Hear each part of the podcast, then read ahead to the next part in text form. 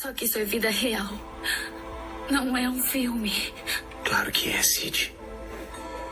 Tudo, tudo é um filme. Tudo é um grande e maravilhoso filme. Isso não é um filme.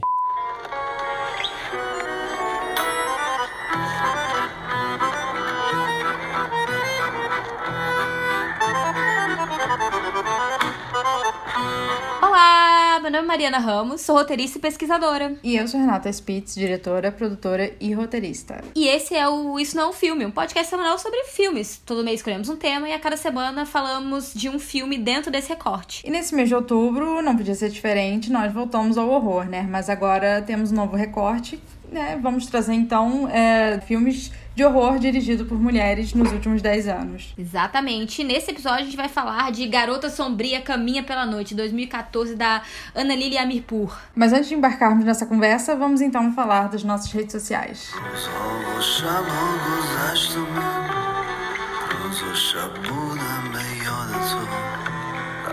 Vocês podem nos encontrar no arroba Isso Não é um Filme Pode, no Instagram e no Facebook. No Twitter vocês podem nos, encontrar no arroba Isso Não é um Filme. E vocês também podem mandar e-mails pra gente no isso não é um filme pode, arroba gmail.com. Lembrando que é sempre tudo junto e sem acento. Isso, assinem o nosso feed, compartilhem com os amigos e deixem reviews também. Lembrando que vocês podem ouvir no Spotify, no Apple Podcasts, no Google Podcasts, no Deezer, no Anchor e no Castbox. Vamos então pro programa? دیدار توست ای جاری در شعر و ترانه در کلام من عطر نام تو روزها و شبها É isso, gente. Mês de outubro, né? Como a gente falou já, a gente deu uma palhinha sobre esse tema, né, no episódio passado. é, com a Carissa, mas é um mês que a gente decidiu fazer esse recorte especificamente de filmes recentes dirigidos por é, diretoras, né? Então, é, a ideia com esse mês, né? Eu acho que a gente pode explorar isso mais aqui agora, né? Com quando a conversa tá entre nós duas, né? É realmente a gente repensar o que é o horror através, o que, que ele ganha através desses olhares, né? Através desse olhar feminino, como é que as histórias, o que, que vira dentro dessas histórias, é, o que. O, o que, que é escolhido, como é que a mulher, que antes era só um, um personagem, um objeto dentro desses filmes, ela se torna é, a criadora do olhar, né? O que que isso, isso. Existe uma diferença ou não existe uma diferença? Acho que são questões que eu acho que norteiam aqui a nossa conversa esse mês, né, Renata? Sim, exatamente. Até porque muito é, dos monstros, né, dentro desse gênero de horror, tem também a mulher enquanto esse ser monstruoso, até por conta dessa sexualidade feminina. E é muito interessante a gente perceber quando é, o- aquilo que está dirigindo e conduzido no nosso olhar muda a perspectiva, né? E vem uma diretora mulher, no caso do filme de hoje, a falar sobre uma vampira, né? Exatamente. Bom, gente, então vamos começar com a sinopse aqui, rápida, né? Na cidade fantasma iraniana Bad City, um lugar que cheira a morte e solidão, os habitantes é, não sabem que estão sendo perseguidos por um vampiro solitário. Isso. E a ficha técnica, né, da Garota Sombria Caminha pela Noite, é um filme de 2014. Ele estreia em Sundance e ele é escrito e dirigido pela Anna Lily Amirpour, realizadora iraniana-americana. Ela nasceu na Inglaterra, né, e esse foi o seu primeiro longa baseado num curta que ela fez em 2011 que tem o mesmo nome. O segundo longa dela foi o The Bad Bath, que tem uma recepção ah, Não não, tão tão boa, né? Mas ela dirigiu diversas séries como Legion, Briarpath e Twilight Zone. Então vamos conhecer um pouquinho desse casting aí do filme. É, exato. A gente tem a, a Sheila Van, né? Ela faz a, a garota, né? A Sheila Van tem uma... uma ela, ela é, assim, nascida nos Estados Unidos, né? E ela tem uma carreira bem sólida em termos de séries. Fez 24 horas, fez algumas outras coisas, assim, é, mais recentes também. É, então ela tem esse esse background, né? Tem o Arash Marandi, que ele faz o Arash, ele é um, é, ele é nascido no Irã, né? Mas acho que ele tem dupla cidadania é, alemã. É, o Marshall, é, Marshall Manesh, ele faz o Hossein, né? Que é o, o viciado, né? O Dominic Rains faz o Saed. É, o Mozan Marnot faz ah, o Ati. É, Rom Shadanlu faz o Shaida. E tem Masuka que faz o gato. É o gato. Gente, gato, ótimo personagem, tá? É, é, super expressivo, tem olhares incríveis, eu acho lindo. É, pra cat lovers, esse é um filme muito bem recomendado. Nossa, é, é o filme do cat lover, porque assim, os, cenas incríveis, cenas incríveis, planos maravilhosos, é, é um ator de destaque aqui. Eu até tirei um print quando o gato tá dentro do quadro, dentro do carro, perdão, e ele tá olhando, tipo, what? Amiga, eu tirei 20 prints disso. Papel de parede do celular. Né? Eu tirei, eu tirei 20. Tem, tem um, um, um, é, um plano específico que é o olho só do gato, só que é pego em perfil. Eu acho assim. Lindíssima poesia. Exato. E eu acho que é interessante a gente começar, né, falando um pouco brevemente sobre uh, o vampiro, né, e a vampira enquanto monstro. Tem um artigo muito uhum. interessante que fala sobre esse filme que eu queria até recomendar aqui e também dar uma breve, dar um breve panorama sobre o vampiro e tudo mais, que é da Rafaela Martins. A gente consegue achar uhum. no Google e tudo mais. E eu acho que antes, né, Mari, ainda mais você que enfim, tem todo um estudo sobre, sobre o horror e tudo mais, sobre a questão do monstro, da gente falar um pouco, né? Que esse monstro, né? Acho que você pode falar melhor, mas como uma interpretação de uma invisibilidade social e de disparidades geralmente transgressoras, né, na sociedade. É, eu não sei nem, assim, necessariamente se invisibilidade social é algo que eu colocaria, mas realmente a transgressão é, é, é claro, o monstro é em si e em seu corpo transgressão. É, é o que ele simboliza, né? O monstro tem essa coisa de mostrar alguma coisa, né? Tanto que o, as palavras têm a mesma têm a mesma raiz, né? Monstro e mostrar. E o monstro funciona muito como um sinal, né? Ele é, ele é quase como se fosse um sinal divino sobre alguma coisa.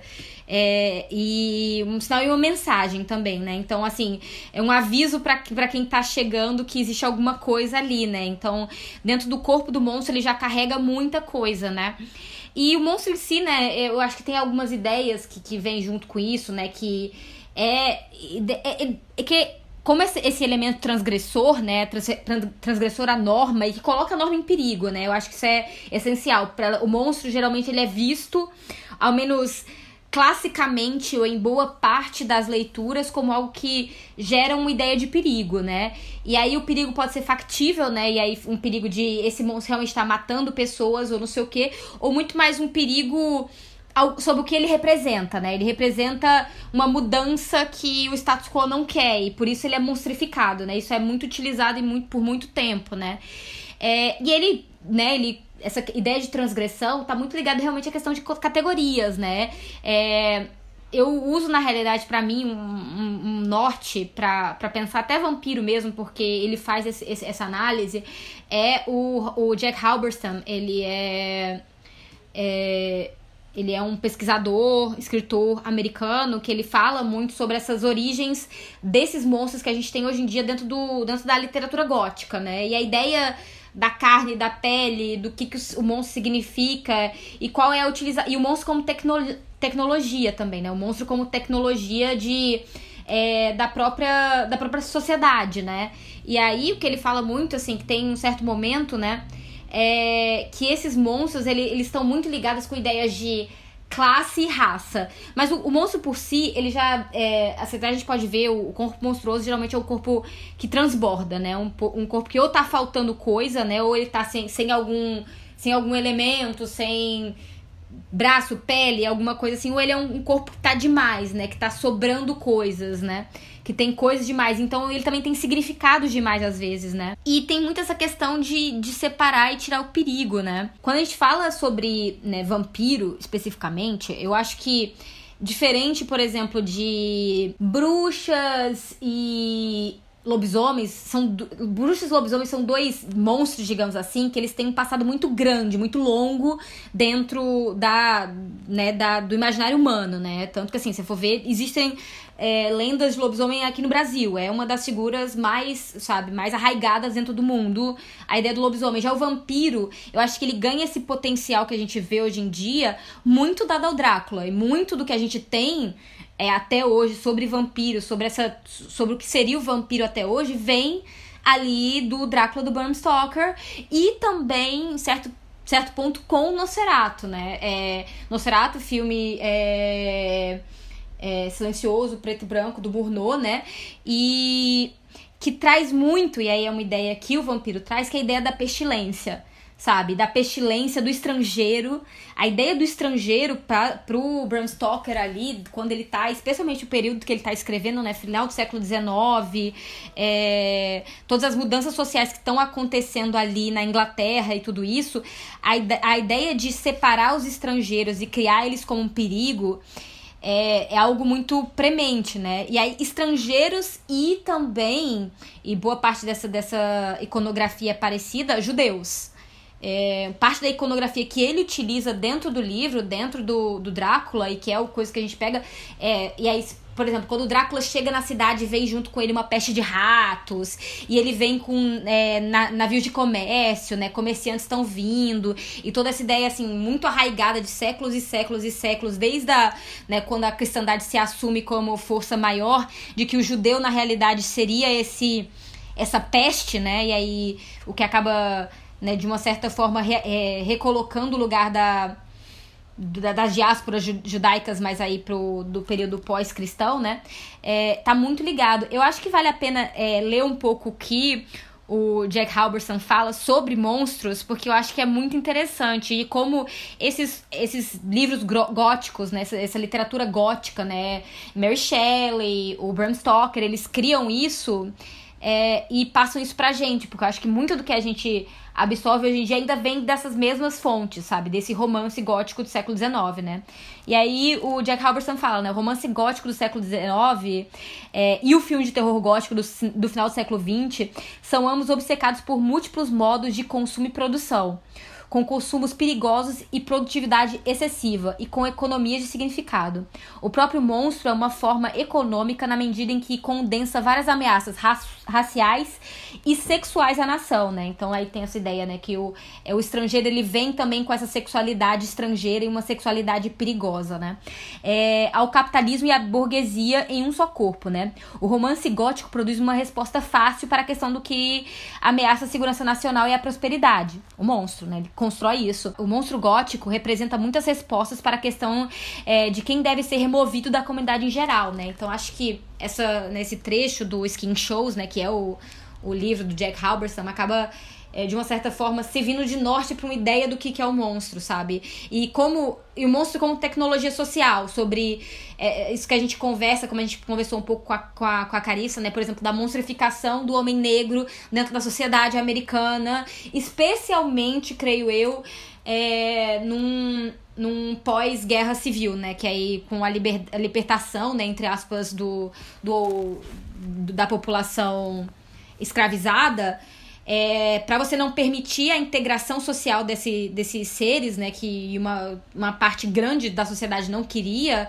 você trabalha muito a ideia de criar esse homem negro como monstro, né? Então, diversas peças é, culturais vão servir dentro dessa, dessa criação ideológica, né? Não, sim, sim, total. Acho que. E aí a gente pode pensar, né, toda uma construção cultural a, respeito da figura do vampiro. A gente tem do Brian Stork até, sei lá, Twilight. É, não, é Twilight. É, aquele filme uhum. de adolescente, Crepúsculo, né? Enfim. Sim, sim, Crepúsculo que de certa forma vai atualizando e reconfigurando esse monstro e especificamente o vampiro por si só, né? Que você fala muito dessa ideia do estrangeiro, desse, dessa questão uh, de uma miscigenação de de, entre aspas, né, contaminação do sangue que o vampiro traz. Não, eu acho que nesse filme, por exemplo, como a gente vai falar a seguir, né, a gente tem uma, é, um outro ângulo muito interessante, né, porque é dirigido por uma mulher, é um filme iraniano e tudo mais, e aí a gente tem uma outra chave de leitura que eu acho que abre um pouco é, alguns pontos diferentes, né, do, do cânone. Sim, com certeza.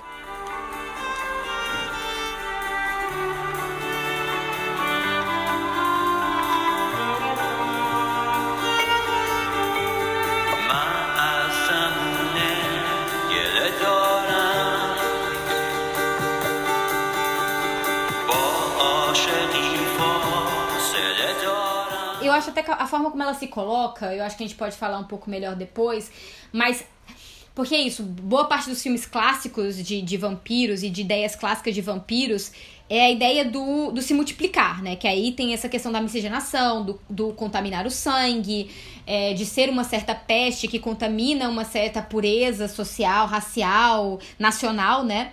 Aqui ela não faz isso. Ela, de, ela não reproduz o vampirismo dela em ninguém, né? Ela não, não, cria vampiros. Ela é uma vampira solitária. E essa é a jornada dela. E ela, na realidade, está destruindo outra coisa. Eu acho que a gente pode falar mais ao longo. Uma coisa que me lembra muito, até uma.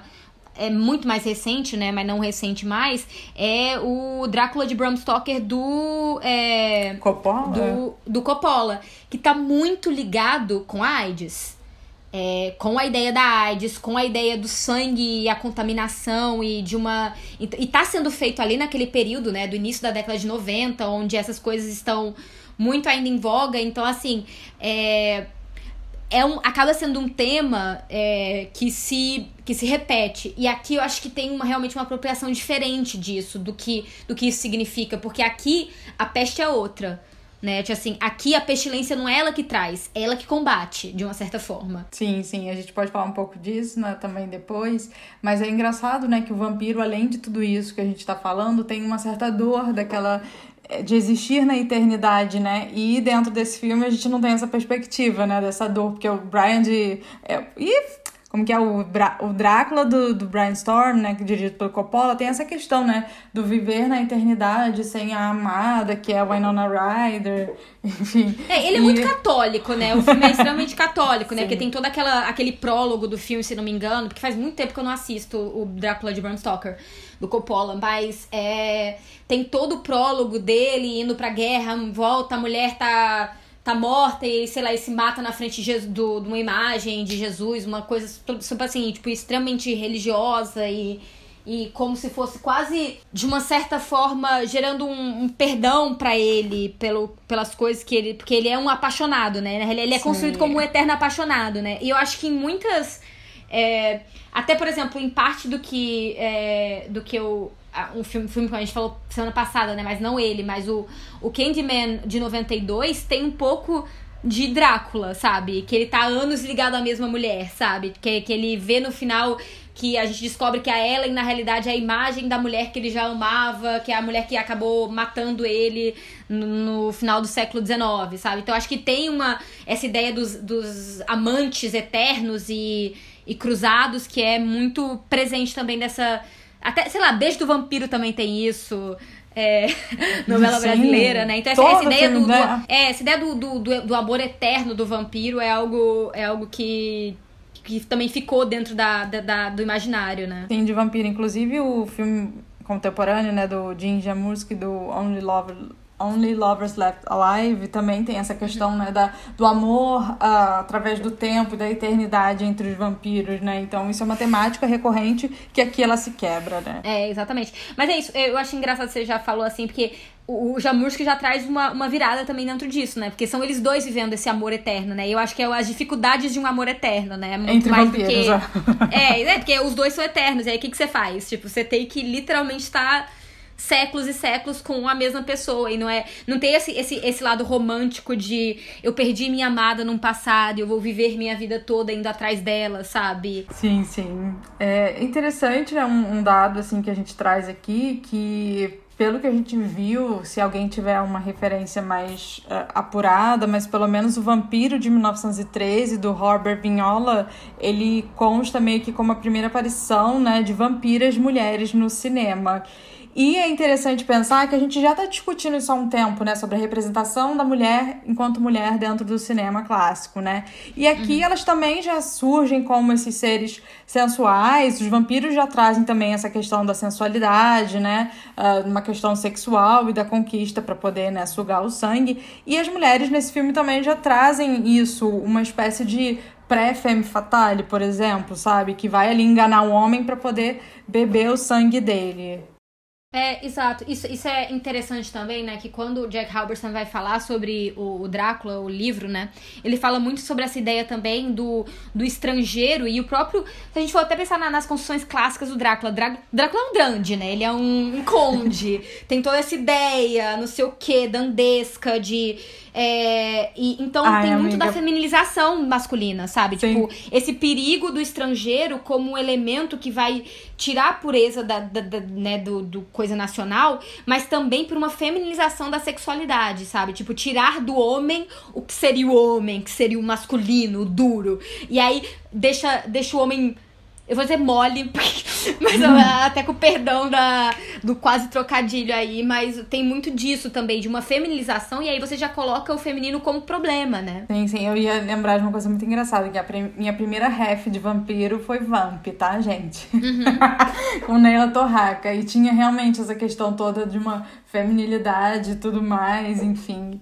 É, é muito louco pensar em Vamp, Beijo do Vampiro. Ah, e tem um filme muito bom que é o Vampir também. Nossa. Uh, my godness. Nunca, nunca durmo depois de ver esse filme, gente. Nosferatu, quando a gente viu lá na UF, eu fiquei sem dormir. Ah, nossa, Nosferatu eu adoro, assim. Tipo, eu me lembro assim que eu, que eu tinha muito preconceito com filme silencioso e filme é, preto e branco. Eu me lembro que eu assisti Nosferatu e disse assim Primeiro, tem 54 minutos. Tipo, é, é sobre isso que eu tô falando, sabe? Você quer me fazer um filme, você vai. E assim, tem uma, né, fotografia incrível. Agora, assim, eu tava lembrando, na realidade, da figura. E aí, pensar nessa feminização e não sei o quê. O Belo Lugosi, né? Ah, e o. Belo Lugosi é estrangeiro, né? Ele é, roman, é romaniano, né? Não sei. Ele é da România, né? Não sei como dizer, mas é, a, se for ver a forma como ele colocava, como, como o Drácula dele, que é o Drácula clássico, né? Eu acho que assim a gente pode uhum. falar do. Nosferatu como o primeiro Drácula muito marcante, mas uma pessoa que faz uma carreira com Drácula, né? É, é o, é o Bela Lugosi. E tem muito essa ideia de, do estrangeiro meio exagerado com poses exageradas, que é o que pega. O Vamp tem é quase um Bela Lugosi 2, né? Que é o, o Neila Torraca, né? Tipo, é claramente uma, é uma leitura, né? Muito mais do que, sei lá. Porque acho que em, em Drácula Bram Stoker do Coppola, né? Que quem faz é o. Ai, Jesus, que. Gary Oldman. É, o Gary, Gary Oldman. é uma outra, outra vibe. Ele é jovem, ele tem uma coisa muito mais é, ele também tem a coisa dandesca, né? Porque eu acho que também é até comum. Mas eu acho que ele tem uma, uma, outra, uma outra questão ali. Então, é, eu, eu, o, Lei, o Neila Torraca, pra mim, conversa muito com, com o Bela Lugosi, de uma certa sim. forma, sabe? Sim, sim. Eu não lembro agora, o Beijo do Vampiro tinha algum vamp... Tinha um vampiro, Tarcísio Meira, pode crer. E sim, era o Tarcísio Meira. E a Cláudia é, não, e ele, e ele era apaixonado pela... Ai, Flávia é Alessandra. Nome? Falava a Alessandra, que era a amada eterna dele. Ele, na realidade, era o pai daquela criança que era meio vampiro. Mil coisas. Mil, mil questões. É, repete, né? Pra gente entender que repete um pouco essa, essa narrativa. Mas é, como você falou, aí a ideia da, das vampiras, né? Tem muitas. Essa, essa, ideia realmente, né? De, de uma sexualidade transgressora e uma, uma sexualidade exagerada contra a sexualidade, digamos, feminina normal, né? E feminina, entre aspas, normal, entre aspas, e aí que é muito ligada com o feminino é, ali da era vitoriana, né? Esse feminino familiar, que é a mãe, que, que se doa pros filhos, né? A Rainha Vitória com seus, sei lá, 15 filhos que povoou toda. que da Primeira Guerra Mundial é culpa dela, que é só os netos brigando pela atenção da, da avó, sabe? Então, assim é, era, era muito a antítese quase dessa grande mulher inglesa, né? As vampiras que surgem ali. É, em calabouços e atraindo homens e colocando eles ali. Então é.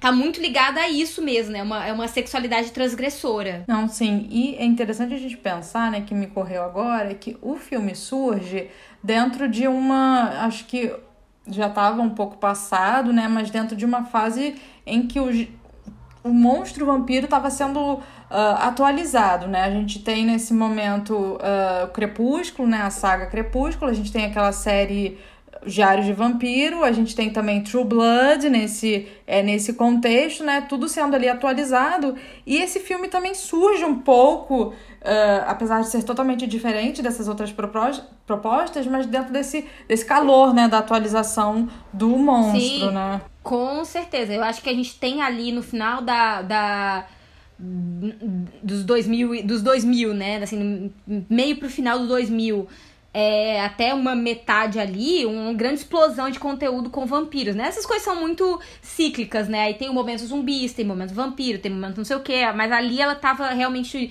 dentro, no, no, especialmente, imagino eu, o curta dela, né? Que é um curta de 2011, tá muito ali perto, né? E aí utilizar essa figura é interessante, porque, é, não vampiro, mas monstros é sempre uma forma interessante de você tratar de, de problemas, né? Você coloca dentro desse espaço da monstruosidade, do horror, é, ajuda você a mexer em assuntos que de outra forma seriam mais complicados ou talvez muito panfletários, sabe? Ela podia ter feito um filme extremamente panfletário e eu acho que sai um pouco do panfletário para se tornar um filme muito icônico a partir dessa escolha. Sim, sim.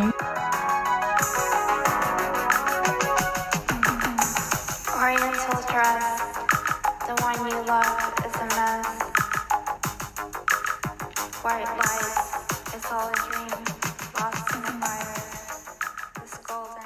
Só pra gente né, localizar um pouco, né, quem tá ouvindo, é um filme iraniano que se passa né, na Califórnia, ele é filmado na Califórnia, acho que por razões óbvias esse filme não teria tido condições de ser filmado no Irã. E a gente tem uma, né, uma jovem, acho muito interessante que ela não tem nome, a garota, que ela é a vampira ali dessa né, dessa cidade fictícia e toda preto e branco, monocromática e tudo mais. E a gente vai ver, isso que eu acho muito interessante no filme quando a gente para pra pensar, né, nesse deslocamento geopolítico, porque a gente é primeiramente levado a pensar que a gente tá vendo ali o Irã, né, só que não tá na verdade, a Califórnia. E eu acho que quando a gente, enquanto espectador, né, dentro do, dos estereótipos que a gente tem, a gente sempre é levado a pensar num lugar comum quando a gente está falando do Irã, um certo tipo de sociedade. Eu estava lembrando aqui agora de uma colega minha que teve no Irã dois anos atrás e ela falou: gente, é uma sociedade assim, entre aspas, super sabe, as meninas vão tirar a burca para tirar foto e blá blá blá e ficar de zoa, sabe? Então, ele é levado nesse deslocamento geopolítico que vai quebrar um pouco das nossas expectativas enquanto uh, seres ocidentais cheios de preconceito e, e, e estigma, né? Do que, que, são essas mulheres iranianas, do que, que são esses lugares de masculinidade, de, de é, nacionalismo iraniano, né?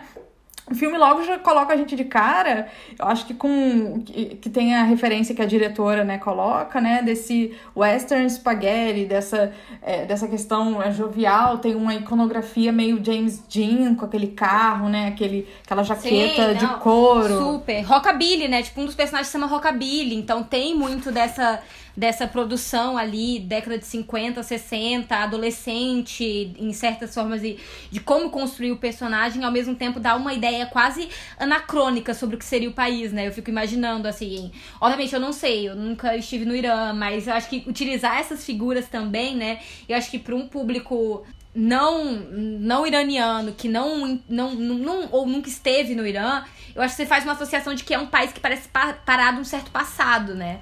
É, dá uma certa ideia assim. Uma coisa que me choca muito no filme é que ele é muito vazio de pessoas, né? Tipo, não existe quase ninguém. É, as ruas são vazias sempre. E obviamente que para mim isso é uma questão de produção, né? Porque eles não gravaram novamente no Irã. Então, se eles fossem fazer em ruas cheias. Passa um lourão, né? Passa uns lourão é, lá, tipo, no fundo. Ra ra não, rapidamente você ia sacar que está sendo feito numa, numa cidade do, no deserto americano, né? Mas de uma certa forma, tem uns elementos que eu acho que fazem a gente acreditar que é o Irã, né? Tipo, essa ideia toda do, da sei lá, do petróleo que tem ali atrás, né? Foca muito dentro dessa, dessas questões, assim, desses espaços grandes, abertos e montanhosos, né? E também, novamente, claramente, acredito que o preto e branco ajuda a dar essa maquiada. Claro, imagina, é, se você tem, sei lá, no Irã um certo tipo de bioma, de clima, e se você coloca uhum. cor ali, a gente vai ter, um, sei lá, uma outra saturação que talvez não seja muito própria daquele lugar, né? Ainda mais Exato. porque, quando a gente fala em cinema iraniano, a gente tem já um certo tipo de realizadores já que são pré-estabelecidos no nosso imaginário, né? A gente tem. E aí você tem essa diretora mulher aí, que ela tá, acho que também nesse entre lugar, né? Ela é iraniana, mas ela nasceu fora do país dela. Então eu acho que foi uma escolha muito acertada, porque, ao meu ver, né, acho que coloca isso- essa dimensão que você falou, da gente não notar uma diferença assim de, eh, de paisagem, de construção visual que de- possa causar um estranhamento, né? Ah, isso não é o Irã, com certeza não.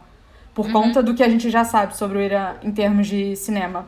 E eu acho que eh, também o que me vem muito à cabeça, né? Isso eu li um artigo sobre e também já quando eu assisti o filme me veio logo essa referência do preto e branco de um filme do Abel Ferrara, que é The Addiction.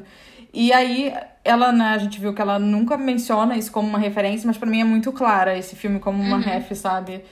E eu não sei, enfim, acho que ajuda muito a compor essa atmosfera também. É, eu, eu acho que acaba trabalhando com os mesmos arcabouços, né? Tipo assim, tá, tá, tá tudo dentro, dentro do mesmo, do mesmo espaço. Você também cita o Only Lovers Left Alive, né?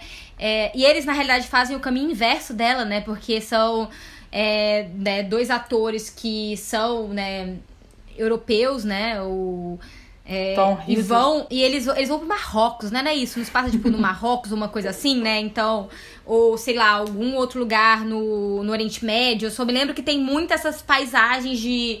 é, que a gente ca- é, capta muito com certo Oriente Médio, uma parte do filme.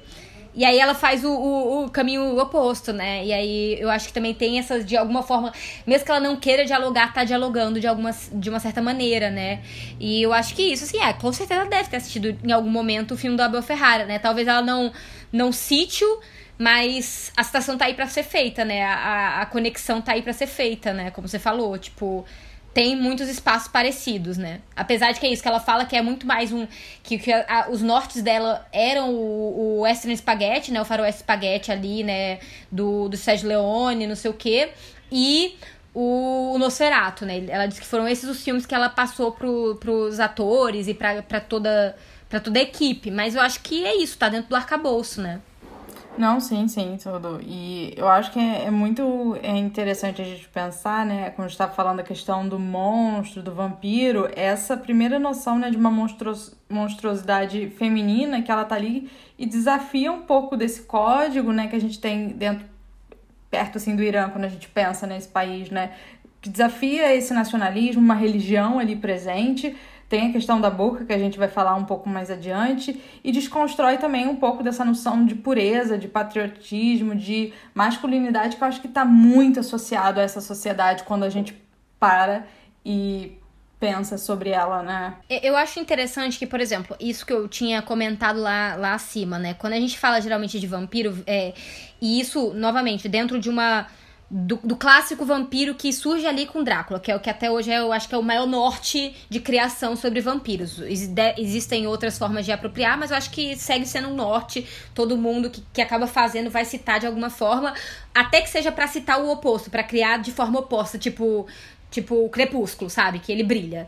É, acho que de uma certa forma sempre vai estar voltando para aquilo dali, né? Que é um, quase um ponto de origem, apesar que eu acredito que não é o ponto de origem da do mito do vampiro como É um que você todo, não tem como, né, totalmente apagar, né, o mito É. de origem. Você vai de alguma forma referenciar ele, nem que seja negando.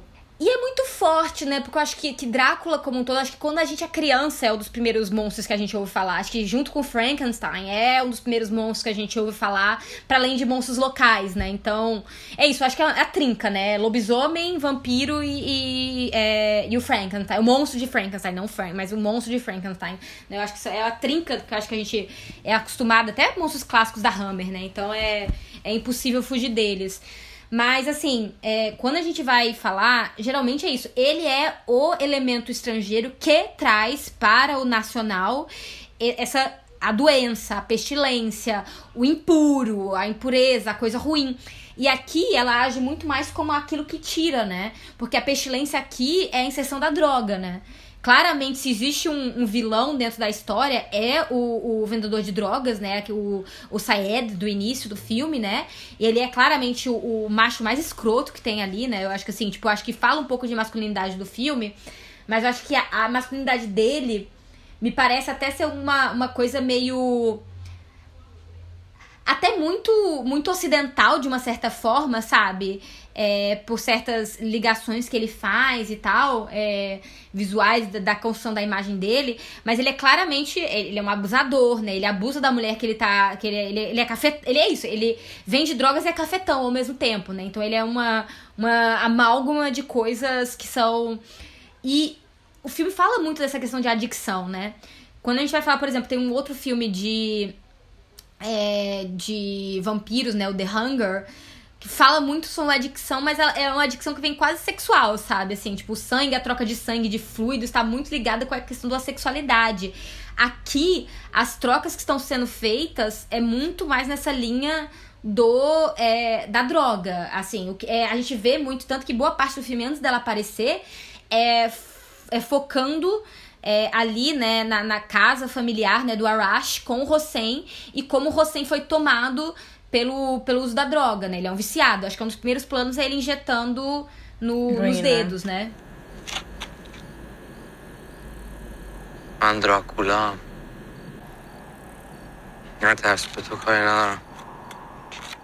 Isso é muito interessante também, uma coisa que me chama atenção dentro do que você fala, é que muito desse, é, dessa ideia da construção do vampiro, né? Ele vai beber o sangue para ele se satisfazer, ele planeja como que ele vai fazer a sua vítima, né? Tem toda uhum. essa questão de como ele vai uh, armar né, o cerco para presa. E aqui ela meio que tem uma outra, uma outra ideia, né, para poder fazer a sua caça. Porque eu lembro quando ela aborda a criança e fala: se você não for um bom menino, tipo, se você for um macho filha da puta, você tá fudido, que eu vou te sugar e vou te jogar naquela vala, você vai acabar naquela vala. Então eu acho que é muito interessante quando você fala do estrangeiro, né? Quando a gente pensa no vampiro, esse ser estrangeiro, esse ser estrangeiro, no fim das contas, é uma mulher, né? Pensando Sim, assim. Sim, né? é exatamente É o estrangeiro isso. dessa sociedade, essa mulher, né? Sim. Exatamente, é uma mulher com poder, né? É uma mulher com uma força. Eu acho eu acho que quando o filme, a virada que o filme faz, muito interessante, é isso, assim. O primeiro título, né? O título em inglês não é Garota Sombria, né? É, na realidade, né? Geralmente, isso, quando a gente fala de uma é mulher estar andando sozinha na rua, a gente já liga diretamente a ideia de que ela está sofrendo perigo. E a virada grande que o filme faz é que ela estava em perigo, né? Só que ela se torna um perigo para quem colocaria ela em perigo. Isso me arrepiou, porque é o seguinte, eu lembro da, do momento em que é isso, ela a prostituta, né, tá sofrendo abuso e ela vai lá e vai ajudar. Então isso foi muito claramente é sobre isso, sabe? Tipo, é sobre isso. Gente, eu odeio essa é frase. É sobre isso e tá tudo isso. bem. Aí tá tudo bem, sabe? Tipo, ela tá ali. e é muito incrível incrível, porque é isso, sabe? É esse medo enquanto, né, você existir enquanto mulher e tá andando de noite, você pode ser você é extremamente vulnerável por isso e ela ali bota, tipo, a sua vampira em cima de um skate, coloca a capa com a burca, né? Você ressignifica Sim. essa capa do vampiro uhum. com aquele símbolo que a gente, enquanto ocidente, considera enquanto uma restrição submissão, e submissão à mulher. Ela ressignifica uhum. esse símbolo ali no corpo da vampira. Ou seja, eu coloco isso aqui, eu vou me proteger e ainda vou foder vocês, entendeu? É, exato. Ela se, torna, ela se torna muito mais, assim, misteriosa. E eu acho que é interessante que ela até atrai, né? Ela atrai o olhar por ser misteriosa. Ela não fala e os homens vão atrás dela, eles gravitam em direção a ela, ela sem falar, ela só aparecendo, né? Tem tudo uma questão do mistério que ela representa. E eu acho que dentro. E, e eu acho que é um tema que a gente vê muito, especialmente nessas reapropriações femininas. É, né, de mulheres do horror, que é uma coisa que a gente já viu no Candyman também, que é o monstro não mais como só o símbolo do errado, do negativo, do perigoso, mas sim o monstro como quase uma, uma, uma potência de vingança, uma, uma potência de. De tá, é, o que o, o, Por exemplo, digamos, o, quando o status quo cria o monstro para poder separar, o monstro ele volta para poder demonstrar e para poder se vingar de quem jogou ele para fora para poder se livrar dele, sabe? Então acho que esses dois filmes acabam fazendo isso muito bem sabe? Sim, e reapropriando a figura monstruosa. Total, eu acho que essa ponte que você fez é muito interessante mesmo, sobre a questão do Candyman, né, enquanto homem negro e aqui enquanto uma mulher iraniana. Eu acho que tem tudo a ver, né? Nessa chave de releitura, né? Nessa reconstrução desses monstros, né? Porque quem cria esses monstros, no fim das contas, né? Porque é muito óbvio, muito clichê, é a própria sociedade. Ela vai forjar esses monstros, né? Só que nesses dois filmes, a gente... Isso fica muito claro, né? Porque em, em outra certa... Ali no início, né? Ah, o vampiro tá lidado enquanto monstro. A gente não problematiza, né? Essa questão uh, tão forte ali de fazer uma chave de leitura nos primeiros filmes enquanto estrangeiro que tá chegando e blá, blá, blá, blá, blá. E aqui você evidencia isso. É uma mulher ali que está dentro dessa sociedade, que tem esses homens, né? Eles são meio patéticos, né? Eu acho eles não... isso que é muito bom. O Arashi, né, que é o boyzinho ali, eles não são tão tipo, eles são frágeis, eles são. Ele é né? super frágil, né? O Arashi, Super o Arashi é frágil. super frágil. Eu acho ele um fofinho. Eu, eu Sim, sou é apaixonadinha nossa. nele, é um fofinho. Mas eu, eu gosto muito que ela é. nele. Eu acho que é, é, é ótimo que ela é a fonte de. De segurança pra ele quase, né? Porque ela que, que, que é que tem esse poder realmente. Ele não tem isso. E ela vai criando é, condições dele até dele chegar no ponto que ele chega, né? Ele, ele muda de vida por causa dela, né? De uma, mesmo que, que sem querer ela, ela gera isso, né? Eu acho que tem uma coisa que eu não sei se é pira minha, mas sempre que eu olho pra ela durante o filme, me lembra muito a Wi- Winona Ryder. Eu, da década de 80 e 90, que eu falo, nossa, isso ainda me dá uma chave de leitura ainda, né, pra esse pro, pro gênero de filmes, enfim, de horror enquanto um todo, né, que ela super lembra ali. E eu acho que tem um comentário muito irônico, porque é inevitável não pensar em Crepúsculo, né? E essa coisa do jovem solitário, eu acho que ela, a diretora zomba muito dessa coisa do jovem solitário que tá ali na sua casa ouvindo um vinilzinho, sabe? E, e tem essa coisa, né, de você colocar ali essa imagem desse vampiro atualizado, né, que tá ali ouvindo seu vinil, tá brincando com a sua Pentax, né, tirando foto com a sua Pentax. E uma coisa também muito interessante é um, certo, que eu acho que me lembra muito uma característica do David Lynch, de você uh, tá ali num mundo contemporâneo, mas tá muito estranho que parece os anos 50, né, como ela faz essa referência. Sim. É, eu acho que essa referência ao rockabilly provavelmente é, tem muito a ver com Lynch. Pelo que eu, assim, sei lá, acho que a foto que tem dela no IMDB é ela com a camisa com I Love Lynch no, no coração. Então, assim. Ok, né? Tá bom, todo mundo Então- tem chance de, de ser fã, né, gente? eu Então, colocaria assim, é, do. todo mundo é fã também. Então, assim, eu acho que talvez Fã. até muito. a- acho que pelo final, né? Ai, qual é aquele filme dele da estrada? Que começa com a estrada muito pesado. Ai, alguma coisa Highway, Lost Highway. É, Lost Highway. Eu acho que talvez, assim, faz. é, foi muito tempo que eu vi, mas assim, eu acho que te- tem uma questão realmente disso e um certo vazio dentro desse universo, né? Especialmente alguns filmes que ele faz ali, né? Nesse, nesse período, década de 90, né? Os filmes que ele faz ali com. Acho que tem. conversam bastante com isso também. É, não, e, e eu acho assim, são filmes, e eu acho que isso a Carissa trouxe, eu acho que é bom a gente voltar, né? A mulher é construída como o outro. Eu acho que você fala também, quando você escreve, a mulher é socialmente construída como o outro. Isso a gente é um, é um fato. A gente, muito tempo, não só na filmografia mundial como um todo, mas no, no horror especificamente, ela acaba mal. Ela, ela é quase um duplo do monstro, né? Ela surge de uma certa forma quase como um duplo do monstro, mesmo quando ela não quer. Porque ela é também estranha, aquele, aquele ambiente, ela tá sendo perseguida. Ver ela ser destruída é um espetáculo, e é um espetáculo que a gente vai pro cinema assistir, porque é, é um espetáculo que, que gera muita. é, muitas emoções e é, tem Isso- o seu tem interesse, né? E isso a gente trouxe também aqui na temporada sobre o, as Final Girls, né? Esse espetáculo Sim. acerca da violência sobre o corpo feminino, né? E aqui a gente tem é, essa vi- virada, né? Que é muito É, importante. exatamente. É, e aí você vê, por exemplo, e eu acho que é muito bom pra a gente até ir na realidade mais fundo em termos de origem, que quando o Jack Halberstam também fala, mas eu acho que já é um clássico falar sobre isso, né? Porque na realidade um dos maiores nomes do horror é a Mary Shelley. E Sim, ela escreve, Frankenstein. ela escreve Frankenstein muito antes do Drácula, assim. Drácula, na realidade, está construindo sobre um sucesso que se tornou possível com, com Frankenstein, sabe? Então, ela praticamente é, traz esse um gênero que era um subgênero pra dentro de uma literatura mais aceita socialmente, digamos assim. E o Frankenstein, o monstro do Frankenstein, na realidade, né? Ele é um monstro que ele é criado e muito dele é o, o não ser compreendido. sabe? Não ser compreendido pela sociedade que monstrifica ele. Ele tem um pai que é o Dr. Frankenstein, né? Que é o dá o nome ao livro. Mas. E a, acaba que, que ele se torna, né? Que o nome do monstro às vezes se, se torna associado com ele, né? A gente chama, ah, o Frankenstein, mas é o monstro de Frankenstein, o nome dele não é isso. É o nome do pai. E é um pai que rejeita a obra que cria, né? É um pai que rejeita e que abandona o filho, um filho que ele criou por partes humanas, né? Um, um parto sem mãe, né? Porque é um homem que nasce sem mãe. É, dado vida por outro homem e que ele rejeita porque ele acha monstruoso e, e... só que o monstro de Frankenstein ele é, ele é poético ele adora literatura ele queria ser amado ele queria amor Tá entendendo? Isso é um lado da, da monstrificação que eu acho que Mary Shelley tinha exatamente por esse olhar feminino, sabe? De já ser um outro social, de já ter seu problema, sabe?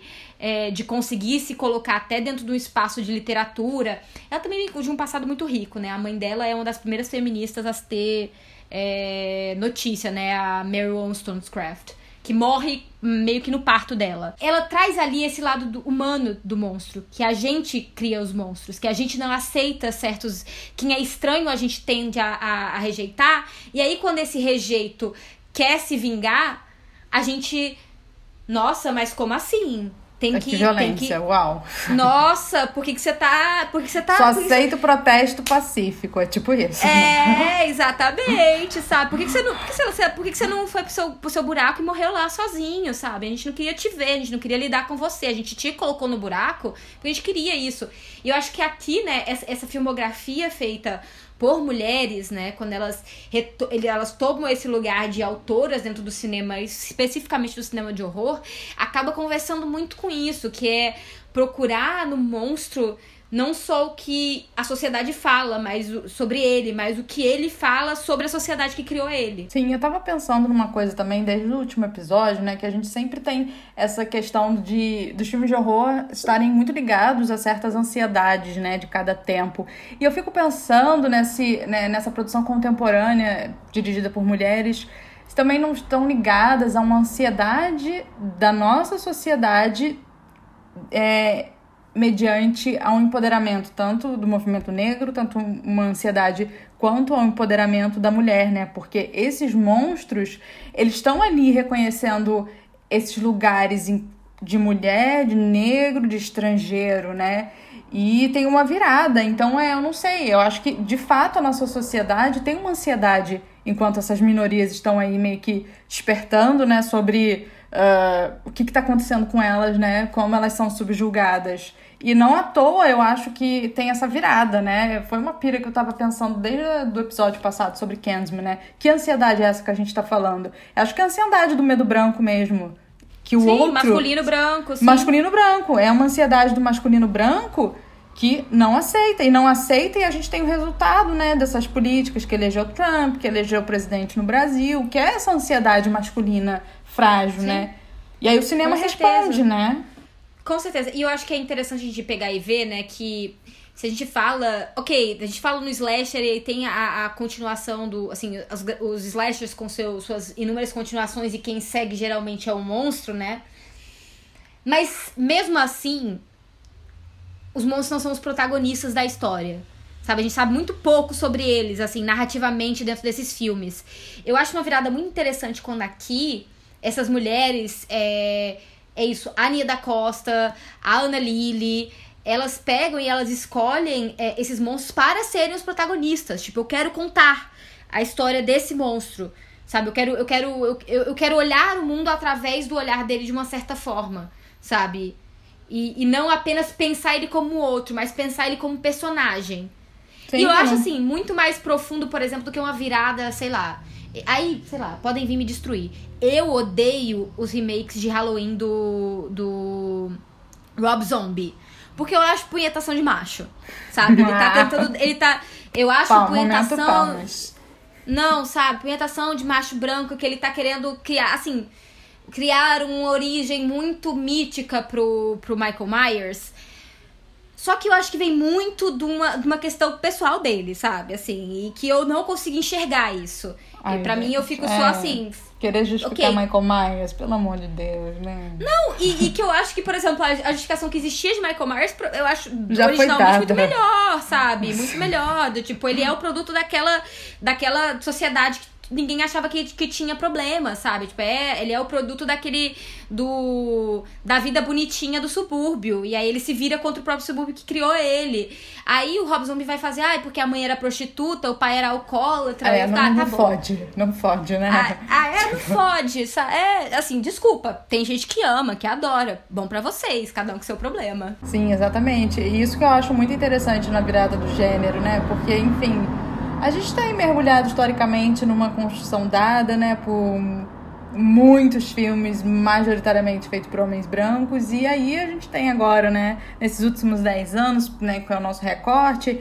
que obviamente se a gente for fuçar mais vai ter filmes dirigidos por mulheres antes e que vão trazer coisas interessantes, mas especificamente nesse, é, nesse nosso período de tempo que a gente escolheu analisar, que escancara drasticamente, né, esse momento de, um, de uma certa, vamos dizer, que nada mudou, assim, as coisas mudaram, mas a gente não pode dizer que tá tudo bem, né? Mas de um certo, uh, uma certa voz que essas minorias tomaram, né, e, e se posicionam, né, estão sempre se posicionando historicamente, gente, que é muito difícil colocar isso, mas isso, essa pauta ficou muito forte, né, em termos midiáticos e divulgação, porque elas sempre existiram, eles sempre lutaram, os movimentos estão sempre ali, mas você mediatili, você coloca isso em evidência em termos de mídia meio que ah, recentemente, né? É, eu acho engraçado, assim, eu acho interessante, por exemplo, quando você falou, ah, não, porque tem esses filmes muito antigos ou literatura do século XIX. E não é um momento onde onde quem tava lendo ia questionar isso, tipo, de onde vem esse monstro. É. Eu acho difícil, porque sabe o que? Aquilo ali era, era, era parte do, do, do imaginário dominante. Então você não vai questionar. Sim. Esses questionamentos sobre qual é a origem de tal monstro, qual é a origem de tal monstro, por que, que tal monstro vem daqui, daqui, a gente só aceita que ele é assim, e a gente não vai pensar o que, que tá por trás dele, elas só acontecem quando outras vozes dentro da academia, dos movimentos, não sei o que, e aí sai muito pós-movimentos ali, década de 60, 70, tanto na academia, mas também movimentos sociais, eles começam a questionar o, a grande narrativa, né? A narrativa de dominação, a narrativa hegemônica, branca, classe média alta, né? E masculina. Então, só quando essa, é, quando essa é, grande narrativa começa a ser balançada, questionada socialmente e teoricamente, é que a gente vai começar a pensar e repensar essas coisas que antes era só aceito, gente. Só era, né? Não tinha nem o que pensar, era só reproduzir quase. Sim, é por isso que é muito interessante trazer esse outro ângulo aqui nessa temporada, né? Porque a gente vai ver, né, uh, como você, enfim, diversifica o discurso, diversifica a narrativa, essas formas representativas, né? Esse filme não necessariamente vai negar essas tradições estereótipos, mas ele vai se apropriar daquilo que já existe para criar um personagem que vai seguir, que vai sair desse arco narrativo de vampiro, né? Essa questão de bom ou mal. Ela uhum. e é uhum. também uma personagem feminina que não depende de uma existência masculina, né? Ela uhum. tá ali, ela inclusive mata o pai dele. Sorry, dei spoiler. É, é, é pum, pum, sabe? Tipo, não, porque é, é isso. Eu... E eu acho que é isso, acho que todo filme é construído, é isso, desde o título original é, a, ao que é ao que é visto em tela e aí as ideias que são traçadas, eu acho que é com essa, é, essa o ideário de virar, de dar uma virada. É, quando você falou, eu acho que no episódio passado também sobre leitura em contrapelo e questões assim, ou há dois episódios atrás, tem muito disso aqui. Tem de, de vamos reverter sabe? O monstro, na realidade, é quem tá fazendo as coisas que a gente narrativamente mais acredita, sabe? Que é trazendo um senso de justiça a Bad City, né? A cidade ruim, quase Sin City também, né? Que eu acho que a própria Ana, é, Ana Lili, ela fala que ela gosta muito também de, é, de quadrinhos, né? Então tem toda a coisa de Sin City, talvez essa essa visualidade também converse um pouco com essa questão de, do preto e branco do quadrinho, né? Mas eu acho que ela tá. Ela é a, a força num, num, num ambiente onde mulheres não têm, não têm a, o espaço de ninguém para para salvá-las, elas mesmas se salvam. Sim, né? e só para finalizar, eu acho, né, que o que é mais interessante, que a gente comentou na mesma linha sobre Candyman e a Nia da Costa, não à toa, né, a gente tem uma diretora mulher que, no fim das contas, ela é estrangeira. Ela é estrangeira, apesar de ter nascido na Inglaterra, ter morado nos Estados Unidos, ela é iraniana. E ela tá falando sobre vampiro, que tem essa questão que a gente falou histórica, né, do, do estrangeiro, da miscigenação e tudo mais. Então eu acho que isso é, é, é muito forte, é muito interessante e instiga muito mais, eu acho, a ler o filme, porque tem essas camadas ali, né? Sim. Com certeza. Não, é. E aí essa mistura de gêneros que ela faz também, acho que é um outro ponto, a ideia do, do faroeste espaguete, da, isso, isso é muito sentido também na, na trilha sonora, né? Essa trilha sonora é meio que com, com, sei lá, banjos. É que eu não sou muito boa com música, gente, então não sei instrumentos, mas tem uma coisa meio que lembra muito esse espaço, os espaços vazios e esse, esse lugar quase morto já, né? Porque o lugar já tá morto é, de uma certa forma, para além dela. E aí é Bad City, né? A cidade má, a cidade ruim. E tem uma vala de corpos, né? Que as pessoas são jogadas. Então é, é um limbo ali, sabe? Não tem, a, a, figura da justiça é inexistente, né? Assim, em momento algum existe a possibilidade de polícia é, não ou tem qualquer instituição, coisa. Exato. É, a instituição é muito. É, é, não existe, né? Pulverizado quase, inexistente. E existem essas, essas outras zonas de, de poder, né? O traficante, o gigolô, o, é, o cafetão, né? E esses espaços de dominação, né? E aí o, tudo que se, que se cria aí ao redor. Sim, sim. Então eu acho que deu para dar um panorama legal, né, do filme, um pouco sim. do que a gente quer trazer. Uh, se Sim. você tiver mais algo a acrescentar, Mari, acho que tá perfeito aqui. Amiga, só se a gente passar assim 50 anos e a gente vai ficar revirando. eu acho que a gente já. cada um, gente, cada um faça a sua leitura. Porque é, o filme também tá, senão, é, tá aí pra ser visto. Tá, senão tá aí pra gente, ser visto. É, senão a gente chega até a tumba do Drácula, revirando tanto. Com aí. certeza. Não, e, e, eu acho ótimo, porque, por exemplo, esse filme tá no Globoplay, então quem quiser assistir tá lá. A gente também faz post lembrando as pessoas. Então tá mais disponível do que alguns outros filmes que a gente fala aqui às vezes. Sim, e pra quem gosta de filme rapidinho, gente, ele tem um metro. É, um metro, a louca. Tem um filme, é, um, uma hora e quarenta. Não é aqueles filmes que, né, a geração Z, duas horas já não vê mais, enfim. Ah, eu, eu, eu sou geração, eu sou milênio, e se você me bota um filme de duas horas. Gente, o Midnight Mass tá me mostrando aí que eu sou talvez Ai. mais jovem do que do que o mundo acredita. Porque não tem, o meu span de atenção é pequeno. não tem mais foco, né, amiga? As redes sociais tiraram nossa capacidade de focar. Até semana que vem, queridos. Não esqueçam de compartilhar nossos episódios, assinar. Assinar é ótimo. Assinem no, no Apple Podcasts, no é, Spotify também. No, no Apple Podcast é ótimo vocês deixarem reviews pra gente, por favor. Façam a palavra dessas duas mulheres falando sobre cinema. Chegaram Amém. Beijos. Amém.